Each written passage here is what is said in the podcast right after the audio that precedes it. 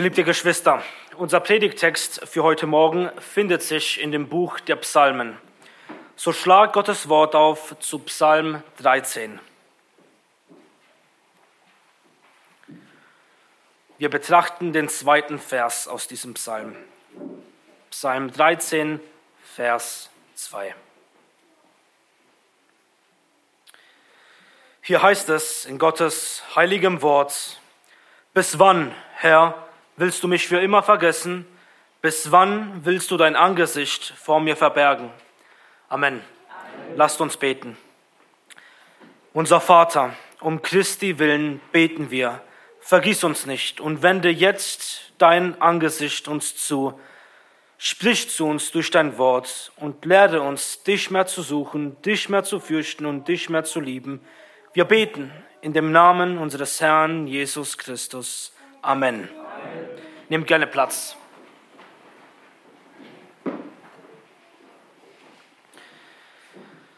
Der Reformator Johannes Calvin sagt in dem Vorwort zu seinem Psalmkommentar Folgendes über die Psalmen. Das Buch der Psalmen ist eine Anatomie aller Teile der Seele. Und zu Recht sagte er das. Denn in den Psalmen finden wir alle möglichen Seelenzustände der Gerechten. Wir lesen von den Höhen der Seele und des geistlichen Lebens, von Sieg, Freude, Jubel, Jauchzen, Danksagung und Anbetung. Aber das ist nicht alles, was wir in den Psalmen finden. Dem Heiligen Geist hat es auch gefallen, uns die tiefen Täler der Seele in den Psalmen zu zeigen. Und eines dieser finsteren Täler finden wir in dem vor uns liegenden Text. Und so möchte ich nun unseren Predigtext anhand von zwei Punkten näher betrachten. Erstens, in welchem Zustand befindet sich der Psalmist? Und zweitens, wie geht er mit seinem Zustand um? So kommen wir zu dem ersten Punkt. In welchem Zustand befindet sich der Psalmist? Er spricht hier, willst du mich für immer vergessen? So beschreibt er seinen Zustand. Er fühlt sich von Gott vergessen. Dasselbe wiederholt er in der zweiten Hälfte des Verses mit anderen Worten. Er spricht, willst du dein Angesicht vor mir verbergen? Aber woran macht er das fest? Wie kommt er zu dem Schluss, dass er bei Gott in Vergessenheit geraten ist und er sein Angesicht von ihm abgewandt hat? Wir wissen aus Vers 1, dass David der Verfasser dieses Psalms ist. David war ein gottesfürchtiger Mann, der Mann nach dem Herzen Gottes. Aber er war aber nicht bloß jemand, der Gott fürchtete, sondern der Gesalbte des Herrn. Der Herr hat ihm durch sein Wort verheißen, König über Israel zu sein und über das Volk Gottes zu regieren. Aber davon war für lange Zeit nichts in seinem Leben zu sehen. Ganz im Gegenteil. Saul, dem er so viel Gutes erwies, trachtete nach Davids Leben aber auch sein Volk, das er oft vor den Feinden errettete, verschonte ihn bei all dem nicht. Man schätzt, dass David insgesamt um die zehn Jahre auf der Flucht vor Saul war. Stell dir das mal vor, mindestens zehn Jahre von seinen insgesamt 70 Lebensjahren lebte er unter ständiger Verfolgung. Der Psalm selbst verrät uns, dass diese Zeit David sehr lange erschien. Denn achte darauf, er spricht hier davon, ob der Herr ihn für immer vergessen hat. Das heißt, er muss schon sehr lange unter diesen Umständen gelitten haben, sonst hätte er nicht das Wort immer verwendet.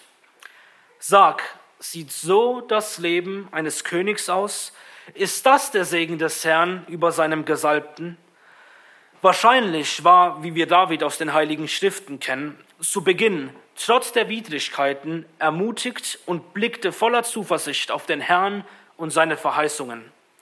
Viele der Psalmen, in denen David sein Vertrauen zu Gott bekennt, stammen wahrscheinlich gerade aus dieser Zeit.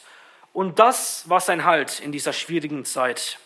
Ja, ein Christ mag sich in den größten Anfechtungen befinden, aber solange der Herr bei ihm ist, kann er sprechen, wie es im Psalm 23 heißt. Auch wenn ich wanderte im Tal des Todesschattens, fürchte ich nichts Übles, denn du bist bei mir, dein Stecken und dein Stab, sie trösten mich. Aber Jahr für Jahr verging und es wurde nicht besser. Stell dir das mal vor, über solch eine lange Zeit, geplagt von Gefahren, Sorgen, Todesangst, Spott und schlaflosen Nächten. Und das alles, obwohl David der Gesalbte des Herrn war, er seinen Gott fürchtete, ihm vertraute, Gottes Wort in seinem Herzen bewahrte und auf seinen Wegen ging. Und so kam in Davids Herzen irgendwann der Gedanke auf, obwohl er doch die Verheißungen Gottes kannte, dass der Herr ihn vergessen und sich von ihm abgewandt hat. Und ja, solche Zeiten gibt es in dem Leben eines Christen. Zeiten, in denen man nicht weiß, ob der Herr noch mit einem ist. Und nicht nur David erging es so in seinem Leben. Dieser Zustand ist kein Phänomen, das bloß im, in dem Leben einzelner Christen auftaucht. Wie viele Männer Gottes sind durch dieses dunkle Tal gegangen, selbst die größten und besten unter ihnen. Zu Recht sagte Spurgeon dazu, ich stelle fest, dass einige, die ich sehr liebe und schätze und meines Erachtens zu den Besten des Volkes Gottes gehören, dennoch den größten Teil des Weges zum Himmel bei Nacht zurücklegen.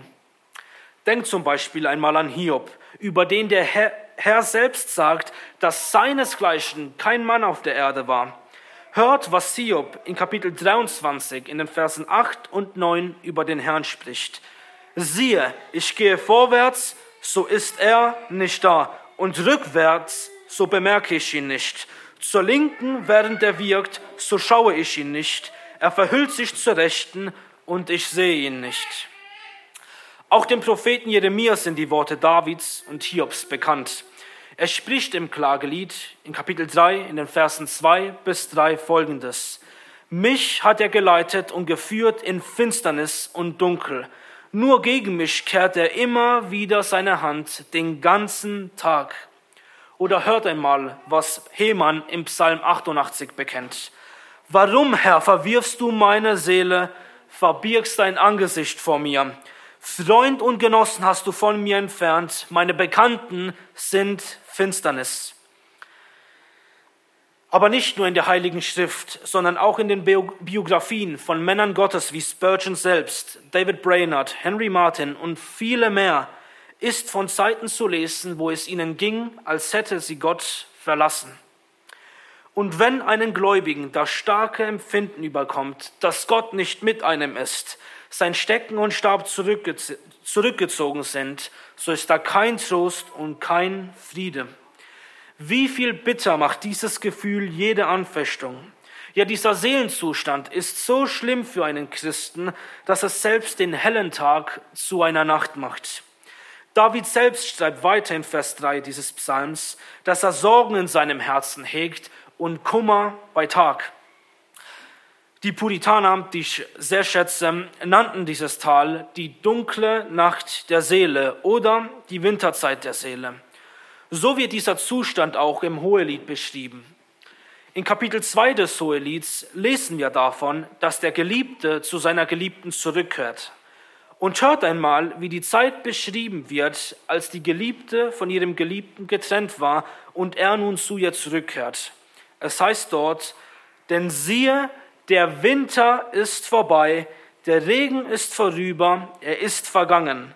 Und jetzt, als er zu ihr zurückkehrt, die Blumen erscheinen im Land, die Zeit des Gesangs ist gekommen und die Stimme der Turteltaube lässt sich hören in unserem Land.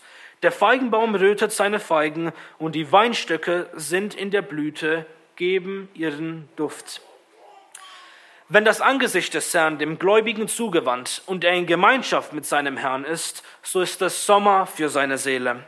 Die Vögel singen, die Bäume und Pflanzen stehen in ihrer vollen Pracht und die Freundlichkeit des Herrn scheint wie die warmen, lebenspendenden Sonnenstrahlen auf den Christen.